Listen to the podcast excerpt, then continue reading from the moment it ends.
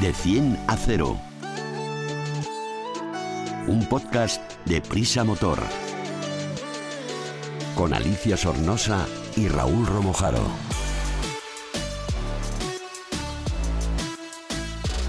De 100 a 0 es el primer podcast de Prisa Motor, la plataforma transversal dedicada a la automoción del país, AS, 5 días, SER y Huffington Post. El podcast Cero Emisiones. Súbete con nosotros. Hola a todos, comenzamos un nuevo podcast de 100 a 0 sobre dos ruedas, porque hoy vamos a hablar de este tipo de vehículos. Pero antes de adelantaros nada más, voy a saludar a Raúl Romojaro. Hola Raúl. Hola Alicia, ¿qué tal? Y desde el motor.com a Sergio Amadoz. Sergio, ¿estás por ahí? Hola Alicia. Que nos traes hoy algo muy interesante, como si es posible aparcar en doble fila. Pero dentro música y empezamos. Sergio Amador, siempre y desde la web del motor.com nos traes temas interesantísimos.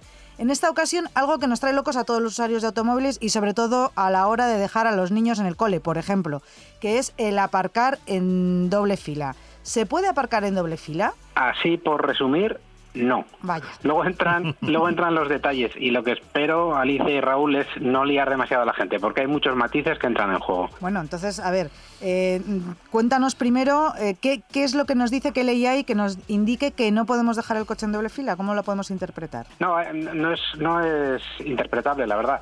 La, la ley, el reglamento de circulación y la ley de tráfico consideran que aparcar en doble fila es infracción grave y por tanto son 200 euros de multa. Ah. Eh, lo que pasa que a partir de ahí, eh, pues sí que es verdad que hay posibilidades y depende de, de lo que vea, decida el, el, agente o lo que perciba la gente, de su capacidad de interpretar la situación.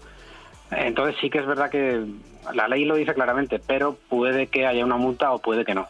Entonces, ¿en qué, en qué casos está permitido dejar el coche en doble fila? ¿O, o no nos ponen multa? A ver, eh, lo, lo, que dice la ley es claro. Estacionar en doble fila no se puede. ¿Y qué es estacionar? Es Eso. dejar el, el vehículo quieto en un sitio sin conductor durante más de dos minutos, perdona. Ahí está el primer matiz. O sea, dos, minutos, dos minutos, de tiempo. dos minutos y sin conductor ya has estacionado y ya te pueden multar. Sí, y eso vale. además se considera uno, eh, obstaculizar gravemente el tráfico. Por lo tanto, la infracción es grave y son 200 euros. ¿Y si me quedo dentro del coche yo mientras mi marido va a recoger a los niños? Eh, pues si tardas, si estás, por ejemplo, ese es uno de los casos, si estás menos de dos minutos, se considera una parada que está permitida y eh, hasta que llegan esos dos minutos es parada y no estacionamiento. Por lo tanto, se podría hacer.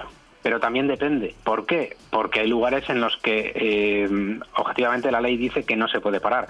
Eh, cuando no permitas, por ejemplo, incorporarse a, a otro vehículo a la, a la, circulación, cuando no dejes pasar, por ejemplo, en una calle muy estrecha, no dejes pasar a, a otro vehículo, cuando estés en un paso de cebra, por ejemplo, Uh -huh. Ahí, por un, aunque sean solo dos minutos y aunque estés dentro del coche, no se puede parar y es multa. Infracción grave, 200 euros. La verdad es que hay que, hay que mirárselo bien, hacer las cosas muy rapidito y recoger a los niños en la esquina en vez de en la puerta del colegio, ¿no? Por ejemplo. Eso es.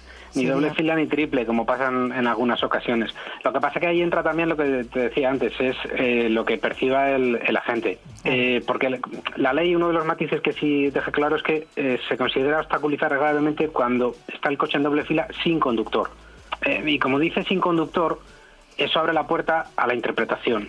A lo mejor llegas al cole, dejas el coche en doble fila y estás de pie al lado del coche, en realidad estás estacionado en doble fila y es una infracción. Pero como estás ahí al lado, la gente puede eh, considerar que no obstaculizas tan gravemente porque te puedes montar en un momento y, y quitar el coche. Si quiere, en ese caso, puede o no multarte, según su benevolencia, o eh, denunciar con una infracción leve, que serían 100 euros, porque no estás estás y no estás, o sea, no estás en el, en el coche, pero tampoco estás tan lejos. Eh, es que ahí, por eso ahí está el. Sí, el yo, yo, creo, Sergio, que también, como hablamos otras veces, no es un poco de, de sentido común y que hay que pensar que la gente también lo va a aplicar. Es decir, si tú estás en doble fila en una calle ancha en la que no estás causando un embotellamiento Claro. ni problemas al resto de los coches, estás dentro del coche y aunque estés cometiendo una infracción, pues una gente puede llegar a decirte, oiga, no se puede estacionar en doble fila, márchese usted. Si estás en una calle con un único carril y te paras y te bajas y vas a no sé dónde y tal, pues lógicamente te cascarán una multa, ¿no? Yo creo que no hay que también, o sea, tenemos esa tendencia que puede tener sus, sus razones de pensar que la policía está siempre para multarnos, pero, pero yo he tenido experiencias en el sentido contrario, ¿no? Que si estás haciendo algo que aún siendo irregular no afecta al tráfico ni al resto de los, de los vehículos, pues te pueden advertir, pero tampoco te van a multar gratuitamente por algo que no está causando ningún perjuicio a, a, nadie, ¿no? Yo creo que por ahí también hay que, hay que ser un poco objetivo en ese sentido y, y tirar de, la lógica, ¿no? Sí, sí, sí, porque pasa por las mañanas en todos los colegios, depende de las, de las zonas hay doble y hasta triple fila y bueno, eh, la policía, las policías municipales si quisieran ir a, multar, bastaría con colocarse cerca del colegio y esperar a que los coches fueran parando y empezar a multar. Pero se entiende que si no hay un, lo que dices tú, si no hay una, una obstaculización excesiva, se pasa por alto. Eh, ojo que yo, por mi experiencia, también he visto lo contrario, que efectivamente van a una zona concreta un día a hacer una batida y se ponen a poner multas también, eh, también puede ocurrir. Ya, eso, mm, con, la, con la ley en la mano tiene la razón. Bueno, depende de, cada momento. Pues efectivamente, todo me parece a mí mejor que evitarlo, mejor, mejor evitarlo, mejor no hacer doble fila, pero en caso de tener que hacerla porque no nos quede más remedio, porque recogemos un niño, una persona mayor, o estamos bajando unas maletas de, del coche o la carga, que muchas veces tampoco podemos aparcar en el quinto pino e ir tirando con las bolsas, pues nada, sentido común, intentar no molestar a los demás y, bueno, mm, y ya está, si es que no tenemos más, que decir. Sergio, muchísimas gracias. Eh, recordarles a todos los que nos estáis escuchando que podéis eh, volver a leer esta información y mucha más y ver fotos y vídeos estupendos en elmotor.com, ¿verdad? Ahí está recogido, sí. Fenomenal. Gracias, Sergio. A vosotros. De 100 a 0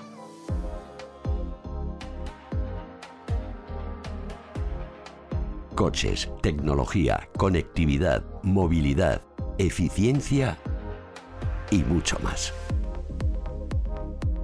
Empezábamos antes este podcast hablando de motos chinas, que parece que tenemos como que miedo a que sean de este país, pero la verdad es que los chinos llevan fabricando ciclomotores y motocicletas desde hace muchísimos años, casi las eléctricas 20 años mm, antes que nosotros. Estas semanas hemos estado muchos de nosotros, algún compañero también, probando eh, este tipo de motos. Y tú nos traes QJ Motor, que es una nueva marca.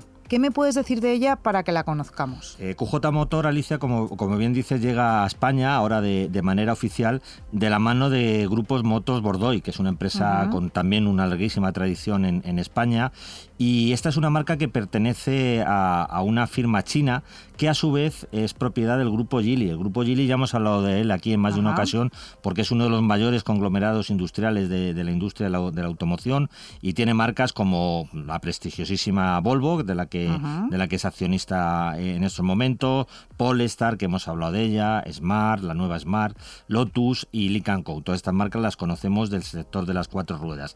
Y en el negocio de las dos ruedas también tienen una marca legendaria que se hicieron con ella y ahora están comercializando modelos como es Benelli. Vamos, que es un grupo muy bien conocido y con motos de, mucha calidad y vehículos en, general. Pero estoy segura que tú puedes llamar a alguien para que nos habla un poquito más de esta marca, que siempre tienes ahí unas en la manga. ¿A quién has llamado? Sí, yo creo que es mejor que hablemos con, con Josep Ferro, que es el gerente de, esta nueva marca que se introduce en España y seguro que él mejor nos va a poder contar un poco todos los detalles que, queramos conocer de ella. Pues perfecto, porque creo que tenemos a Josep ya aquí. Hola, Josep. Hola, Alicia, ¿qué tal? ¿Cómo estáis? Hola, Raúl. Fenomenal. Oye, lo primero que te quiero preguntar, ¿cómo llamáis vosotros? ¿Kiyu? ¿Kakj? ¿Cómo...? Mira, este es un debate interno que hemos tenido y, al principio pues nos pusimos como muy muy cabezones, vamos a llamarle QJ, QJ, y al final, bueno, como sabéis, nosotros, aparte de traer la, marca a España y a Portugal, pues nos gusta decir que, que creamos marca. Y entonces al final, pues la gente de marketing tiene un peso muy importante en todo el desarrollo que vamos a hacer y, hemos alcanzado el, consenso de que cada uno le llame como, como quiera. Entonces, QJ, QJ, oye, mm, llamarle como queráis. Mientras le llaméis estaremos encantados. Pues venga, QJ, que por eso estamos en España y es más fácil de pronunciar que el... Yo creo que de forma, de forma natural se quedará una cosa u otra. Ya verás como con el tiempo los clientes son los que deciden, que al final son los que pagan. También es verdad. bueno, por ahora QJ, ya veremos luego qué nos depara el futuro. Una pregunta sobre, eh, sobre QJ, sobre estas motos. ¿Qué tipos de motos son? Mira, nuestro eh, mantra, lo que, lo que mm, vamos a querer trasladar al público es que cualquiera, cualquier ciudadano que mm, esté pensando en comprarse una moto encuentre respuesta y solución en QJ. Es decir, hoy eh, hemos, hemos venido a España con siete modelos, pues, pues por arrancar con, con algo, pero poco a poco vamos a empezar a crecer en la gama y hoy que estamos pues con una Custom 300, estamos con una 400, una 700 de la gama Naked y estamos con las Trails de 550 y 800, pero viene ya la 125, vienen ya las Custom, a partir del 2023 pensamos que vamos a tener aquí las Custom y antes o después eh, va a estar aquí toda la gama de eléctricas. Todo esto está por venir. En el 2023 también iremos viendo las cosas que, que vamos a ser capaces de hacer pero nuestra idea es esta, tener toda la gama de motos para que cualquiera que quiera comprarse una moto encuentre en QJ el modelo que, le satisfaga. ya vemos y, esté, y, esté donde esté, en España, que la tenga cerca además. Exacto, sí, disculpa, te iba a preguntar respecto a esto, que, que ya vemos que es una gama bastante, bastante amplia, que cubrís todas las tipologías de motos, pero si tuvieras que definir eh, con un par de conceptos básicos o, con los que crees tú que caracterizan a todos los productos de esta, de esta marca nueva para, para el cliente español, ¿cómo lo harías? Mira, antes a la introducción que habéis hecho hablabais de este recelo que puede tener mucha gente de las motos chinas, ¿no? Y cierto que los que tenemos una edad, pues eh, vemos lo de China como algo eh, low cost o algo hecho de cualquier manera. Eh, cuenta la anécdota de uno que le preguntaba a un fabricante chino y decía, pero vosotros los chinos pues no sabéis diseñar y solo, ¿sabes? No, no, no tenéis mucha idea de esto y el otro se lo queda mirando y le dice, vamos a ver, entre mil millones de chinos, alguno habrá que sepa un poco, ¿no?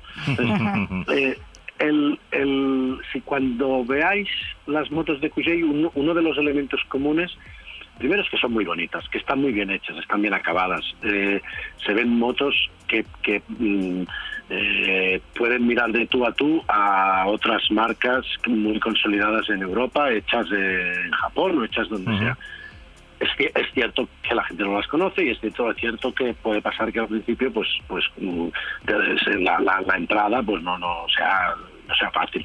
Pero mm, son motos que están que están muy bien que están muy bien acabadas que pienso que tecnológicamente estarán a la altura de las exigencias del, del cliente. Y por ejemplo todo el que se compre una QJ una QG eh, ¿qué garantía tiene? Que eso nos importa mucho a los motoristas. Claro, fíjate, este es otro, otro de los debates internos que hemos tenido. La ley española o europea, como sabéis, obliga a tres años de garantía. Otros dan un poco más, otros... Mira, nosotros estamos tan convencidos del proyecto y del producto que nosotros vamos a salir con seis años de garantía. Y la damos directamente nosotros, sin intermediarios, sin letra pequeña y sin, y sin trampas. ¿Por qué? Porque estamos convencidos de que esto va a funcionar y que el producto es bueno y de que el producto está bien hecho y está bien diseñado y está bien terminado. Y por eso pensamos que estos seis años iniciales, estos seis años de garantía que damos de, saque, eh, van a hacer que más de uno se haga planteamientos de, pues muy seguros tienen que estar para salir con esta fuerza. Totalmente, sí, sí, es una, aliciente sin duda. Eh, otras dos preguntas eh, muy rápidas y muy prácticas. Por un lado, ya nos has dicho que habéis empezado a comercializar, eh, un poco qué plan tenéis de fechas de entrega de los modelos, están ya estos siete disponibles y ahora que ir esperando, y luego cómo vosotros tenéis mucha experiencia como grupo en la distribución de motocicletas, ¿cómo estáis organizando la red de concesionarios? ¿Cuándo habrá puntos de ventas en la mayor parte de España? En este momento ya tenemos 15, 16 puntos de venta y estamos estamos en, grandes ciudades de España, estamos en las, en las islas, en Baleares y en Canarias. Nuestro objetivo para el 2023 es cubrir todas las capitales de provincia de España y algunas otras eh, eh, ciudades importantes, aunque, no sean capitales, queremos estar y, y nos vamos a organizar en el modelo de concesionario, ¿vale? Como sabéis, pues el Grupo Motos Bordoy tiene concesionarios propios en Barcelona, pero en las otras ciudades, pues con, con, concesionarios que conocemos de toda la vida y otros, pues que están por llegar y que y que estamos analizando y bueno, forma parte del trabajo que haremos este 2023 eh, organizarnos y estructurarnos para estar presentes en, en todas las ciudades de España eh, y, ir a buscar nuestro espacio y nuestro nuestra cuota de mercado y, y defenderlo. Josep, eh, mm, ¿cuál es el precio básico de una de estas motos? Porque ya eh, ah, nos has contado que hay desde 300 hasta 800 centímetros cúbicos. Y supongo que todo tipo, o sea, desde una custom trail, una street y hasta un scooter. Pero ¿cuál es el precio básico de una de estas motos? Y si se van a poder comprar por internet, que esto está ahora muy de moda. Eh, el, precio de, de, los modelos de hoy empieza en 4.999 creo y, aquí termina en 9.999 con el IVA incluido, y pero cuando vengan las, las 125 que están ya están a punto de llegar, pues vendrán a precios, van a venir a, los precios que tocan. Ah, y el tema de Internet, nosotros tenemos ya la web, a la web podéis acceder perfectamente, podéis ver cosas. La web en este momento no está pensada para que alguien apriete un botón, ponga la visa y le aparezca la moto a la puerta. Tampoco estamos seguros que sea lo que el público nos demanda, porque la gente, hay mucha gente que pues prefiere mirárselo en casa y luego pues, se va al concesionario a, a, rematar. tocarla y a tomar la decisión final, pero no sería impensable no estar eh, en las redes. Muy Totalmente de acuerdo. Josep, pues eh, estoy deseando probar desde ya todos vuestros modelos. Eh, cuando los tengáis por aquí, estate seguro que les haremos una buena prueba desde de 100 a 0. Muchísimas gracias por todas estas explicaciones y por darnos a conocer un poquito más QJ Motor. Pues gracias a vosotros que estás más que invitada y te tengo que decir que van, que van muy bien. Alicia se irá seguro, Alicia se irá seguro a verlas, ¿eh? que es muy curiosa y siempre le gusta comparar. Josep, muchísimas gracias de nuevo. Gracias a vosotros por vuestro interés. Un abrazo. De 100 a 0.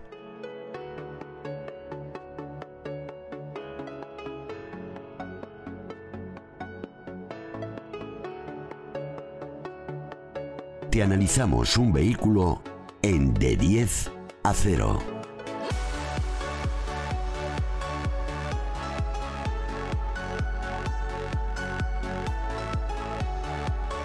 Vamos a conocer en De 10 a 0, a fondo y en poquitas preguntas y respuestas, un híbrido enchufable de la marca francesa Citroën. ¿Quién habrá estado experimentando, exprimiendo, mejor dicho, este coche? Pues nuestro amigo Alfredo Rueda, que desde la página del motor.com nos la trae. Hola, Alfredo, ¿qué tal? ¿Cómo estás? Hola Alicia, muy bien todo. ¿Y vosotros? Todo perfecto. Pues empezamos con este Citroën C5 X híbrido enchufable. ¿Qué tipo de vehículo es? Eso es, eh, es un coche diferente, porque mira, es una mezcla entre una berlina y un sub. Además, como muy bien has dicho, esta es la versión híbrida enchufable de 225 caballos que tiene una autonomía eléctrica teórica de 55 kilómetros. ¿Qué caracteriza su diseño y carrocería? Pues aunque es un coche largo, mide 4,80 metros, eh, tiene una altura de solo 1,48 y una altura libre al suelo de 19 centímetros con lo cual pues se puede dudar del espacio a bordo, sobre todo para las cabezas de los pasajeros en la parte trasera.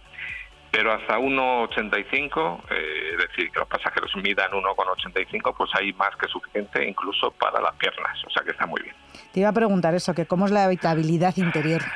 Pues lo que te digo, realmente impresionante, eh, sobre todo en las plazas traseras, estas que te comento, que son para viajar realmente a lo grande. A los altos. es que su distancia, eso es, su distancia más entre, entre ejes es de 2,80 metros y también permite mucho espacio. Y no a costa del manetero, que a pesar de contar con 60 litros menos que la versión de combustión pura y dura, pues ofrece 485 litros de espacio, que tampoco está nada mal. ¿Cuál es su equipamiento más destacado? Antes de arrancar, quiero saber qué es lo que tengo dentro del coche y cómo utilizarlo. Pues ya desde el acabado base, que se denomina Fill Pack, cuenta con un equipamiento muy interesante. Mira, entre otros elementos, tiene de serie cámara de visión trasera, navegación, head-up display o llantas de 19 pulgadas. Y por supuesto, en materia de ayudas al conductor o sistemas de seguridad, pues es que la lista es interminable, es que da para otro podcast entero casi, ¿no? Bueno, o sea que va a tope. ¿Qué motor lleva? Motor de combustión es un 1.6 de 180 caballos que recibe el apoyo de uno eléctrico de 81 kilovatios, es decir, 110 caballos, para ofrecer una potencia total en conjunto de 225 caballos. ¿Y cuáles son sus prestaciones y consumos? Porque con todo este cubicaje que me estás diciendo y caballaje, tiene que ir de miedo. Pues sí, lo que pasa es que, claro, su peso es casi de 1.800 kilos, hmm. pero con todo y con esto, pues acelera de 0 a 100 en menos de 8 segundos. que no está mal, y su velocidad máxima es de 233 kilómetros por hora. El consumo, pues depende mucho de la utilización que le demos y de si tenemos carga, sobre todo en su batería. Para hacerse una idea, puede rondar los 8 litros a los 100 si ya no tenemos nada de electricidad, que por cierto tiene un rango útil de unos 40 kilómetros, más o menos. Bueno, no está mal. ¿Cómo se comporta? ¿Cuáles han sido tus sensaciones conduciendo este C5 X híbrido enchufable? A ver, aquí el comportamiento es muy relativo. El coche acelera muy bien, pero no es un deportivo. Es un coche construido y orientado totalmente hacia el confort del pasaje. Y lo consigue de una de las mejores formas del mercado. Para ello utiliza, primero, una evolución de los asientos Advanced Comfort y segundo, y lo más importante, una amortiguación hidráulica que han desarrollado durante un par de años. Así que fíjate el hincapié que ha hecho Citroën en el confort de los ocupantes, que, que, es sobresaliente. Claro, esto en zonas reviradas, si se va deprisa, pues la carrocería tiende a balancear un poco pero sinceramente yo dudo mucho de que el que se compre este coche lo quiera para esto, ¿no? No, lo querrá para ir más cómodo que otra cosa. ¿Cuánto cuesta esta maravilla? No resulta muy barato, sobre todo en esta versión híbrida enchufable. Existen tres acabados disponibles para este coche, el comentado Pack, el Shine y el Shine Pack con unos precios respectivos de 45.200, 46.900 y 49.215 euros. Pues ahora me vas a decir quién, para quién está indicado, quién se va a comprar este coche, que ya me imagino yo que gente de 20 años, pues no. Pues poca, efectivamente. Por sus características es un vehículo pues eminentemente familiar y familias que recorren a diario pues unos 40 o 50 kilómetros que entran dentro de esa autonomía eléctrica que te decía y que de vez en cuando hacen viajes muy largos, de 400, 500 kilómetros y que buscan un coche cómodo para cuatro o incluso cinco pasajeros. ¿Cuáles son los rivales de mercado? Si a mí este no me gusta, pero quiero un coche grande, cómodo, familiar, híbrido, ¿qué, qué tengo a mi alrededor que pueda para poder elegir? Pues es que con esta carrocería tienen muy pocos rivales. El principal es el nuevo Peugeot 408 que pertenece al mismo grupo Stellantis y cuenta con la misma plataforma y el mismo motor híbrido enchufable, aunque aporta sus toques de marca, por ejemplo, en el frontal y en la zaga, además de un interior pues un poquito más trabajado. Pues muchas gracias, Alfredo. A vosotros, un placer. Como Hasta luego. Raúl, se nos ha acabado el tiempo, oh. se nos ha acabado el tiempo, pero te espero en el próximo podcast con más información y estoy segura que nuevos modelos que funcionan por electricidad, que van a salir unos cuantos. Gracias a todos los que estáis ahí por escucharnos y no olvidéis suscribiros, compartir si os ha gustado nuestro podcast y esperarnos que la semana que viene, el lunes, ahí estamos. Hasta la próxima.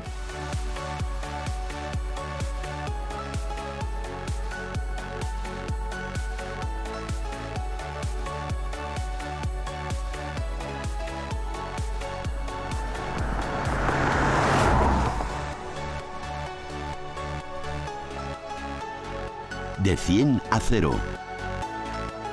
Un podcast de Prisa Motor.